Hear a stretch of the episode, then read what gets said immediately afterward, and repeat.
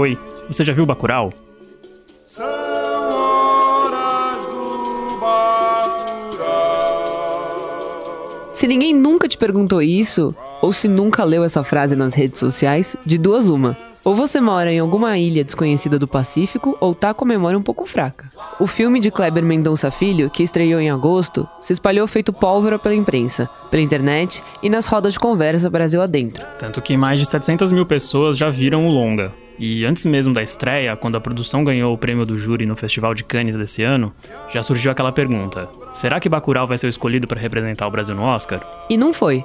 A Vida Invisível, o filme do diretor cearense Karim Ainu, foi eleito para tentar uma vaga entre os indicados a melhor filme internacional na cerimônia do Oscar do ano que vem. Mas será que essa foi a melhor escolha? Como A Vida Invisível ainda não estreou em circuito comercial no Brasil e foi exibido apenas em algumas pré-estreias e festivais, muita gente começou a achar uma injustiça Bacurau não ter sido a produção eleita. O que fez, é claro, com que teorias da conspiração se espalhassem pelas redes sociais, dizendo que o filme poderia ter sido punido pelas posições políticas do diretor, o Kleber Mendonça Filho. Ele faz oposição aberta ao governo de Jair Bolsonaro e além disso, no Festival de Cannes de 2016, ele também participou de um ato contra o impeachment de Dilma Rousseff. Na época, ele exibia aquários no evento.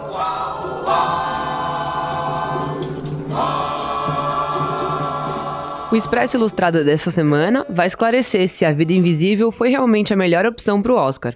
O podcast de cultura da Folha tem episódios novos todas as quintas, às quatro da tarde, em todas as plataformas.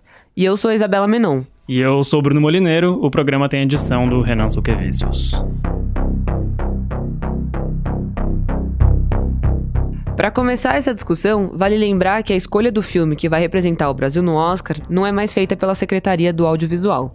A eleição saiu das mãos do governo justamente para que não tivesse interferências políticas durante esse processo. Hoje, essa votação é feita por uma comissão especial indicada pela Academia Brasileira de Cinema. Nesse ano, o grupo foi presidido por Ana Mui-Laerte, a diretora de filmes como Que Horas Ela Volta. Essa comissão ela contou com oito nomes, alguns de peso, o caso do Amir Labak, que é idealizador do festival É Tudo Verdade. Também participaram Hilda Santiago, diretora do Festival do Rio, e o Walter Carvalho, que é o diretor de fotografia mais conhecido do país. A reunião entre eles aconteceu em agosto desse ano e demorou quase duas horas. Depois, a Ana Mui-Laerte contou que A Vida Invisível derrotou Bacurau por apenas um voto. Agora, engraçado, o povoado não tá nem no mapa, né? Como não tá no mapa? É Bacurau. Eu sei, ela falou que o nome era Bacurau, mas a gente não achou no mapa e tá sem sinal, né?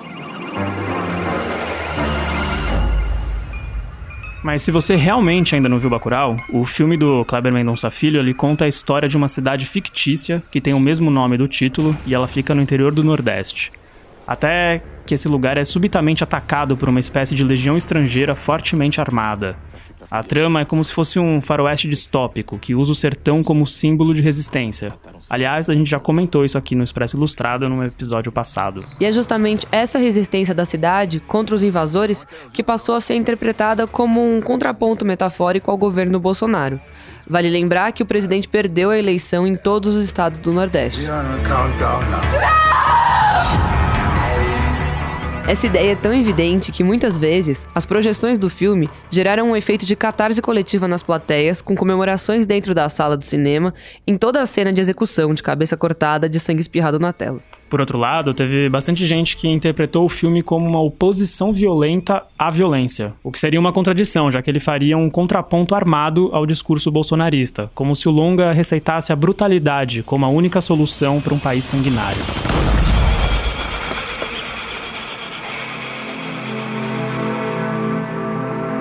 Rio de Janeiro, 21 de dezembro de 1951.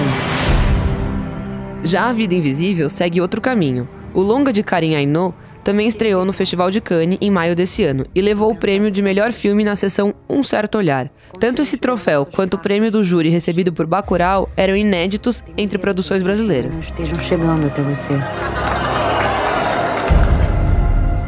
Fico imaginando a sua vida em Viena. Da janela ao lado do piano você vê a neve caindo enquanto toca. A história ela é baseada no romance A Vida Invisível de Eurídice Guzmão, da escritora Marta Batalha, e fala sobre duas irmãs que sucumbem, cada uma à sua maneira, ao machismo do Rio de Janeiro nos anos 50. Além de Julia Stockler e Carol Duarte no papel das protagonistas, o filme traz no elenco nomes como Gregório Duvivier e Fernanda Montenegro. A Vida Invisível tinha previsão de estrear nessa quinta, 31 de outubro, mas teve o lançamento adiado e só deve chegar aos cinemas no dia 21 de novembro. Como pouca gente assistiu, a gente tá aqui no estúdio com a Clara Balbi, que é repórter de cinema da Ilustrada e já viu o filme. Oi, Clara, tudo bom? Oi, Isa. É, queria que você contasse um pouco pra gente a história, pra quem ainda não viu, do, do filme. O filme se passa no Rio de Janeiro, nos anos 50. Ele acompanha a trajetória de duas irmãs, a Eurídice Guzmão, que dava o nome ao livro, e a Guida Guzmão. As duas são filhas de imigrantes portugueses muito conservadores. E uma delas, que é a Guida, é super romântica, muito extrovertida, enquanto a Eurídice é mais contida, mais séria. A Guida se apaixona terrivelmente por um marinheiro grego, é, decide segui-lo pelo mundo, volta grávida, é expulsa pelo pai de casa e por causa disso o, o pai conta uma mentira para Eurídice. Eurídice não sabe que Guida está no Rio de Janeiro. Guida não sabe que Eurídice está no Rio de Janeiro. E aí vira esse super melodrama bem bem emocional e bem triste, né? Bem. É, é, é, é bem sofrida a história das duas, né? É, é meio no no- novelão, assim, a história? O, o próprio Karim fala que ele se inspirou, tipo, o- eu não sei se vocês chegaram a ler o livro. O livro é muito divertido, ele é muito faceiro, ele tem um tom cronístico, ele fala sobre essas mulheres de uma maneira que não é tão sofrida. A, a própria Eurídice, ela é muito criativa em, em tapear o próprio marido, assim, o marido é bem paspalhão como ele é no filme. E aí, quando o Karim trouxe essa história pro cinema, ele falou que era importante mostrar como essa vida foi dura com essas duas mulheres. E aí, por causa disso, ele se inspirou num formato melodra- melodramático, que é o que a gente conhece como novela. Então, história de amores impossíveis, pessoas separadas pelo destino. É, todas essas convenções, assim, aqui a gente também tem muito de troca de bebês, que em dado momento é muito engraçado, na verdade. Em dado momento quase acontece isso no filme, sem, sem querer dar spoiler, porque. Não, e aí você pensa, nossa, tá, tá tudo ali. E ele fala que era importante que tivesse essa estrutura para poder conversar com as pessoas no Brasil. Que ele achava que era um jeito de chegar nessas nas pessoas. Ele, ele deu uma entrevista pro Guilherme Genestretti lá em Cannes, que ele falava que, inclusive, era importante pra ele para falar com os eleitores de Bolsonaro. E aí ele via nesse formato melodramático uma via de acesso pra conversar com todo mundo. Legal. E essa, o filme ele foi exibido no Teatro Municipal aqui em São Paulo, com mais de mil pessoas na plateia, né? E 1.100 pessoas, de 1.100. acordo com a organização. É, foi a, a estreia do filme aqui no, no- em São Paulo, mas ele já tinha estreado no Nordeste antes disso. E sim, foi inclusive na semana tinha acontecido o aniversário da Fernanda Montenegro. Eles prepararam uma. Foi, foi bem divertido. Eles prepararam um parabéns surpresa e a Fernanda Montenegro fica, de fato foi surpresa, porque ela ficou muito emocionada. e aí foi. Foi abaixo a plateia, né? Ela levantou e todo mundo levantou junto, batendo palma. E quando você entrevistou a Fernanda Montenegro sobre o filme, ela disse que a cultura se fortalece debaixo do pau. Você sentiu que ela transformou a vida invisível e o fato dele ser o representante do Brasil no Oscar também como um símbolo de resistência do governo? Sim, é, então, quando eu conversei sobre isso com, com a Fernanda, é porque ela já tinha conversado sobre isso com o Karim e eu já tinha conversado com, com o Karim sobre esse momento em que o Brasil está passando, que é um momento de um, um reconhecimento, não, não fortalecimento, mas um reconhecimento muito grande do cinema nacional, nacional lá fora, com o prêmio Um Certo Olhar para o Karim, com o Bacurau recebendo o prêmio de júri, é, dividindo o prêmio do júri, na verdade, a gente sempre esquece isso, mas dividindo o prêmio do júri também em Cannes. E aí eu perguntei pra, pra ela, mas como é que você vê esse lugar que a gente tá agora? Com ela tinha sido atacada pelo Roberto Alvim, que é um diretor teatral da, da Funarte, é, chamada de mentirosa e sórdida nas Foi redes sociais. De... Foi, foi logo antes é, de, de tudo, foi por causa de um, de um ensaio dela na 451, que é uma revista literária. E aí eu perguntei pra ela, tipo, como é que, tá, com- como é que você tá sentindo esse momento? E ela falou, olha, é, é um momento complicado, mas ao mesmo tempo o Brasil já passou por outros momentos complicados, esse é mais um deles, e a gente continua forte. Foi muito nesse sentido de um discurso de sobrevivência das artes. Foi muito curioso também porque ela tá com 90 anos, né? Já é uma senhora. É, e, e aí ela tava falando que continua muito difícil fazer filme no Brasil, que ela teve que fazer O Vida Invisível muito rápido, que o outro filme que ela fez com Andrucha também, tudo muito rápido, chegou de última hora, reclamando um pouco dessa situação Financeira, de. é, de- de, de ser, ser é, custoso, ser custoso, demandar sacrifícios dos atores, mesmo você sendo a Fernanda Montenegro, você não tem tanto tempo assim pra você se preparar. Como é que você compara o A Vida Invisível com os outros filmes do Karim?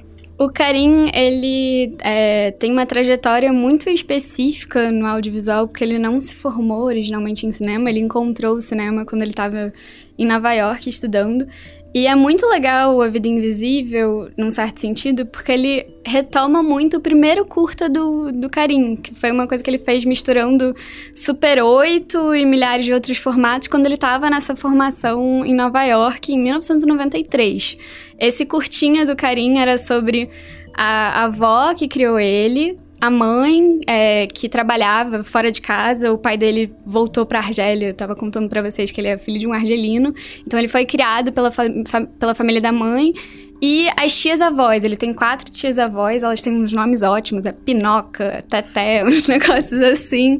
E esse curta entremeava a trajetória dele como um homem homossexual no Brasil, no Nordeste do Brasil, muito machista. Ele fala em determinado momento do filme uma coisa super curiosa, que é, é, essas mulheres me ensinaram uma coisa estranha para um homem no Brasil aprender, que é desconfiar dos outros homens. E o A Vida Invisível é a mesma história, num certo sentido. Que é a mesma história dessas tias-avós, dessa avó, dessa mãe dele, que tiveram que lutar contra um sistema muito patriarcal e muito preconceituoso, que falava que elas não podiam trabalhar fora de casa. É, mas com- adaptado, ele fala até que foi um, um, um livro. Um, o livro chegou do Rodrigo Teixeira, que é o produtor, nas mãos dele, quando a mãe dele tinha acabado de morrer. Então, num certo sentido, foi um filme pra mãe, sem que ele tivesse escrito um filme pra mãe dele. E em outros sentidos, então tem, tem isso, tem esse curta que é. O, o Vida Invisível é quase o curta. é, um- é uma história muito parecida.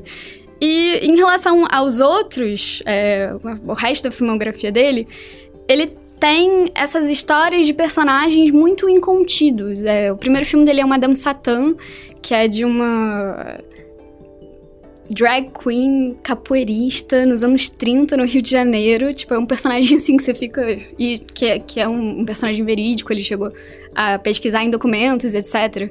Essa vida né, do, do Madame Satã. Mas é, o segundo filme dele é sobre uma mulher que decide se rifar pra poder sair do lugarzinho onde ela mora, pra ir pra Porto Alegre. Então são esses personagens muito lutando contra o destino e lutando contra a sociedade que fala pra eles, olha, vocês têm que ficarem, têm que ficar quietinho nesse lugar, e ele fala não. Então, a, a Guida, principalmente, é- tem esse quê de um- uma personagem indomável. A Eurídice, ela vai se transformando nisso à medida que a história alcança, é, avança. Eu acho que tem uma outra coisa muito forte no cinema dele, e aí se relaciona muito com Madame Satã, eu recomendo muito, é um filme muito legal, mas que são filmes muito sensoriais. É, são filmes que os- as pessoas suam. Eu- quando eu entrevistei o, o Carinho, eu falei sobre isso no A Vida Invisível. Tem uma coisa muito legal que é todo mundo tá muito suado o tempo inteiro. e faz muito sentido. Eu, eu sou do Rio de Janeiro. Faz muito sentido que nos anos 50 não tinha ar-condicionado, todo mundo tivesse encharcado de suor o tempo inteiro. E aí o Karim falou que era uma coisa muito importante pra ele, que ele não gritava ação até que alguém tivesse borrifado água em todo mundo que tava no set. E, e aí eu tava falando sobre isso, ah, mas é muito presente no, no resto do seu cinema também. Ele fala, cara, eu acho que a coisa que eu mais gosto na vida depois do cinema, ou, não sei nem se rolou essa hierarquia na, na, na hora, mas acho que a coisa que eu mais gosto é sexo. então tem que ter. é, meus filmes têm essa coisa que é uma coisa muito carnal. É, e, e que de fato tá presente, principalmente nesses filmes, nesses primeiros filmes dele, quando você chega no A Praia do Futuro, eu acho que ele é um filme um pouco mais. É, ele é um, um, um pouco mais estetizado, ele não dá essa liberdade tão, tão grande para os corpos se movimentarem, mas que tá muito ali presente no, no Vida Invisível. E que e tem também um, um- essa preocupação com a fotografia que o cara entende, uma, um ambiente do Rio de Janeiro, da boemia, das cores saturadas. Ele fala que ele queria colocar todo mundo da arte ficava puto com ele. Pode falar puto? Pode, tá aqui, aqui tá liberado. É, mas todo mundo da arte ficava muito puto com ele, porque falava, não, mas como assim? Você quer colocar um verde neon no Rio de Janeiro nos anos 50? Ele fala, não, eu, eu quero, não liga muito pra isso, porque essas cores tropicais, e ele, o próprio Karim define o filme como um melodrama tropicalizado, eram muito importantes pra ele.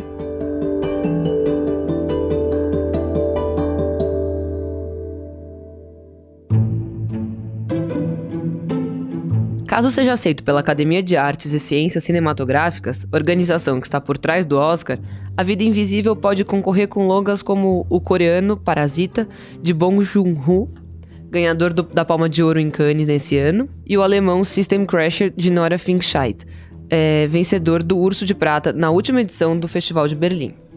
A próxima edição do Oscar está marcada para o dia 9 de fevereiro de 2020. Mas o caminho para estar entre os finalistas é longo. Depois que cada país aponta o seu filme representante, um comitê de 300 pessoas em Los Angeles assiste a esses longas e escolhe sete filmes para concorrer à melhor produção internacional. As três vagas remanescentes são definidas por um outro grupo, formado por membros mais antigos da academia. Isso acontece porque, ao contrário dos outros jurados, esses membros são menos assediados pelos agentes das produções. Assim, são decididos os 10 semifinalistas. Desses, cinco chegam à cerimônia. O Inácio Araújo, que é crítico de cinema da Folha, também veio aqui no estúdio para responder o que todo mundo quer saber. A Vida Invisível é mesmo o melhor nome do ano para representar o Brasil no Oscar? Oi, Inácio, tudo bom? Tudo bom. E aí, Inácio, você assistiu ao filme no final de semana, na pré-estreia, o que, que você achou dele? Assisti na pré-estreia, o filme foi aplaudido na pré-estreia, no final da pré-estreia até. Ah, eu, eu acho um filme bastante interessante, de um, de um gênero ah, que pouco, pouco desenvolvido no Brasil, no cinema pelo menos, que é o melodrama. Né? O melodrama rasgado, a maneira clássica. Ah, um- e o melodrama às vezes é confundido com dramalhão, que não é bem o caso. Né? O, o melodrama é como Douglas Sirk, que foi um grande cultor do gênero, dizia, é a, é a tragédia transposta para o mundo da classe média. Né? E, e aí é um filme que trata de duas irmãs, são dois destinos femininos nos anos 50, e, e que é composto hum, de uma maneira muito interessante, com, quer dizer, são elas né, e as famílias e a natureza. Entendeu? Natureza do rio, que é obviamente deslumbrante, que a gente sabe, mas que tem- ele, ele explora, parece assim, como uma, uma força mesmo que corresponde à força dessas mulheres também, entendeu? Em situações tremendamente adversas. Então, eu- me, me pareceu um filme, eh, assim, de, de feitura clássica, muito, muito bem, bem executado. Ah, Agora, assim, dentro dessa tendência atual de um filme mais de gênero mesmo, né? Ele não, ele não brinca, ele não sai, ele não escapa para cá, para lá, não, não bota algo que não tem nada a ver, né? Não é, não é, não é o cinema moderno, é o contemporâneo, que é um pouco regressivo nesse sentido. Tecnicamente e politicamente falando, é, você acha que Bacurau teria mais chance de entrar na lista dos 10 finalistas? É, esse negócio de, de Oscar é sempre a gente, a gente chuta, a gente não sabe. Sim, né? claro. Se fosse sobre o Holocausto, tudo bem, aí tinha chance. Né? O que é a paixão do Oscar de filme estrangeiro é o Holocausto. Agora, esse daí, eu, eu, francamente, eu acho que o Bacurau teria mais chance. Por quê? Porque o mundo inteiro está pelas tampas com o Bolsonaro. E Hollywood é uma comunidade ah, liberal, né? Então já estão pelas tampas com o Trump, já estão pelas tampas com o Bolsonaro, então tá, eh, já, já podia até entrar o Bacurau. Então acho que não foi uma boa escolha nesse sentido, né? uh, depois de, de, ter visto o filme, porque é um filme intimista, é um filme uh, de sentimentos, né? Eu não, e não é nenhum sentimento que diga a respeito, sabe, à Bósnia, ao Holocausto, essas coisas que, que o Oscar gosta. Pode ser que aconteça alguma coisa, a gente não sabe, né? Mas eu tenho a impressão que o Bacurau, no fundo, tinha mais chance. Agora, pelo menos não mandaram um filme indigno como mandaram andando, mandando aí há um tempo, né? Que era uma coisa ridícula, um filme lá. Não era nada. Uh, mas aqui não, aqui é um bom filme. Não, não, há, não há como dizer que não é, né? Muito difícil dizer que não é. Encontrei lá um amigo até, o caso Alberto Matos, que não gostou do filme, mas isso acontece, né? Cada um, enfim, com o seu gosto. Mas é muito bem dirigido, as atrizes são excelentes, a aparição da Fernanda Montenegro também no final é, é cortante, então uh, me parece um filme bem resolvido. É, nessa discussão de Oscar ficam nessa dicotomia Bacurau, Vida Invisível, mas você assistiu algum filme brasileiro recente que talvez pudesse furar essa polarização e que talvez merecesse ser o, o indicado do Brasil no Oscar? Eu, eu, eu tenho uma opinião uh, meio, meio, meio surpreendente, entre aspas, né? Uh, sobre o cinema brasileiro atual. Ele é um dos melhores cinemas do mundo. Entendeu? Você tem muita gente, o filme da Beatriz Senier é ótimo, tem, tem, vários filmes bons, tem o filme do Adirley Queiroz que nem entrou em cartaz, então você tem muito filme bom. Agora, esses aí são os que mais, mais se destacaram no fim das contas, né? Porque são, são prêmios muito importantes no, no, no festival mais, mais importante. Então, uh, automaticamente são filmes que estão vendidos. Ontem, ontem eu soube o Bacurau ia ter uma sessão em, em, festival no Canadá, o negócio há 30 dias já estava esgotado. Você acha que se A Vida Invisível chegar entre os 10 finalistas, qual a chance de ganhar o tão esperado Oscar brasileiro? Ah, é, isso não, não dá para saber, né? Primeiro são 10, depois se reduz para 5, se eu não estou enganado, é. né? Uh, então tem, você tem uma pré-seleção. O que eu acho que vale, para ser muito franco, é interiormente. Quer dizer, o fato dele ter sido indicado para ele para vai dar um faz um barulho aqui que vai uh, ajudar o filme a, a, ter um público aqui, né? Agora ganhar ou não ganhar, a gente não conheço nem quais são os outros filmes estrangeiros, entendeu? Você sabe de algum que foi indicado também por é, teve aqui na mostra, tal, foi indicado. Mas vai você saber, né? Se, se esse daí vai entrar, não sei.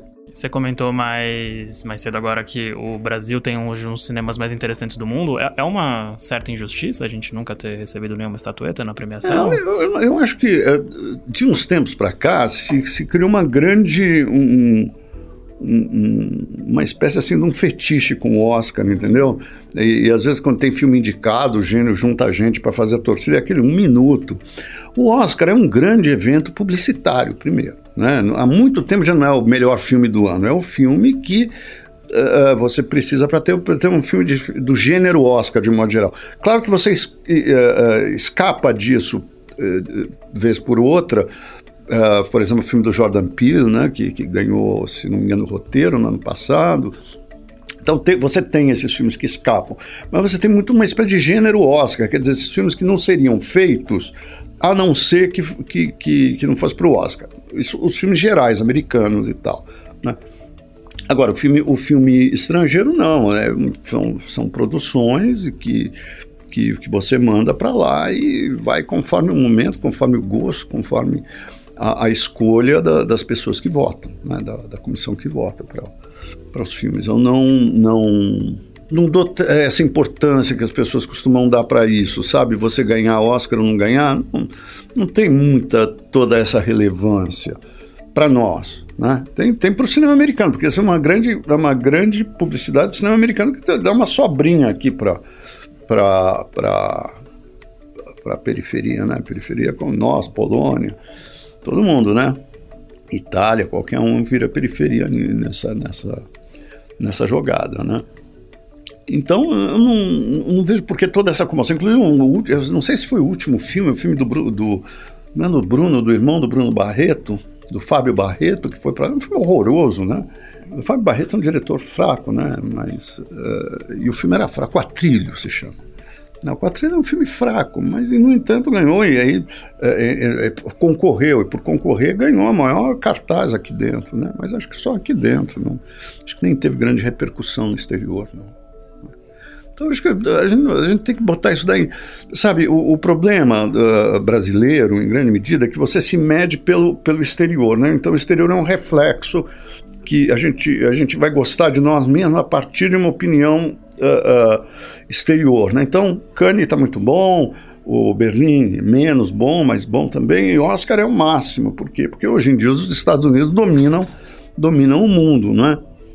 Uh, mas não, não, é mais do que isso. Quer dizer, eu, eu, tenho a impressão de que, de que existe um problema de autoestima brasileiro, sabe?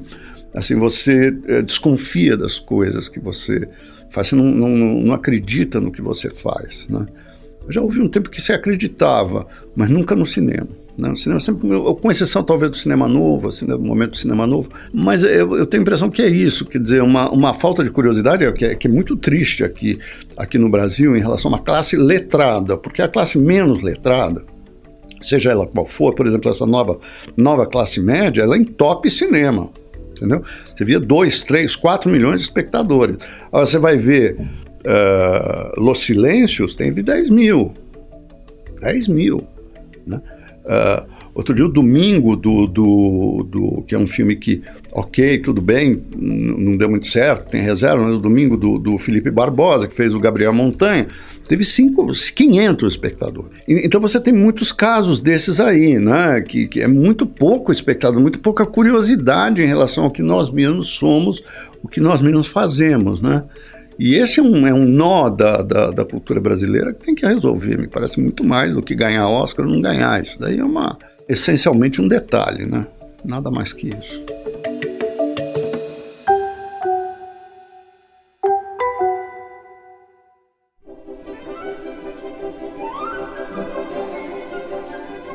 Essa musiquinha já diz tudo. Os créditos estão subindo e o Expresso Ilustrado dessa semana vai chegando ao fim.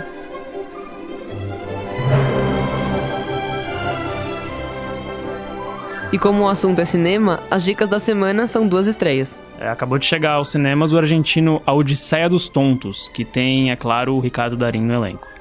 o filme se passa na crise econômica que atingiu a Argentina em 2001 e fala sobre um grupo de amigos que sofre um golpe e se organiza para tentar recuperar esse dinheiro roubado. Outra das estreias é o novo Exterminador do Futuro, Destino Sombrio. E mais uma vez, Arnold Schwarzenegger interpreta o personagem futurista que se tornou um clássico. O filme tem produção de James Cameron, que fez Avatar e dirigiu os primeiros longas da franquia Exterminador. A história traz mais uma vez uma pancadaria entre ciborgues, robôs e humanos. Fim de filme. O Expresso Ilustrada fica por aqui e a gente se vê na semana que vem. Até semana que vem.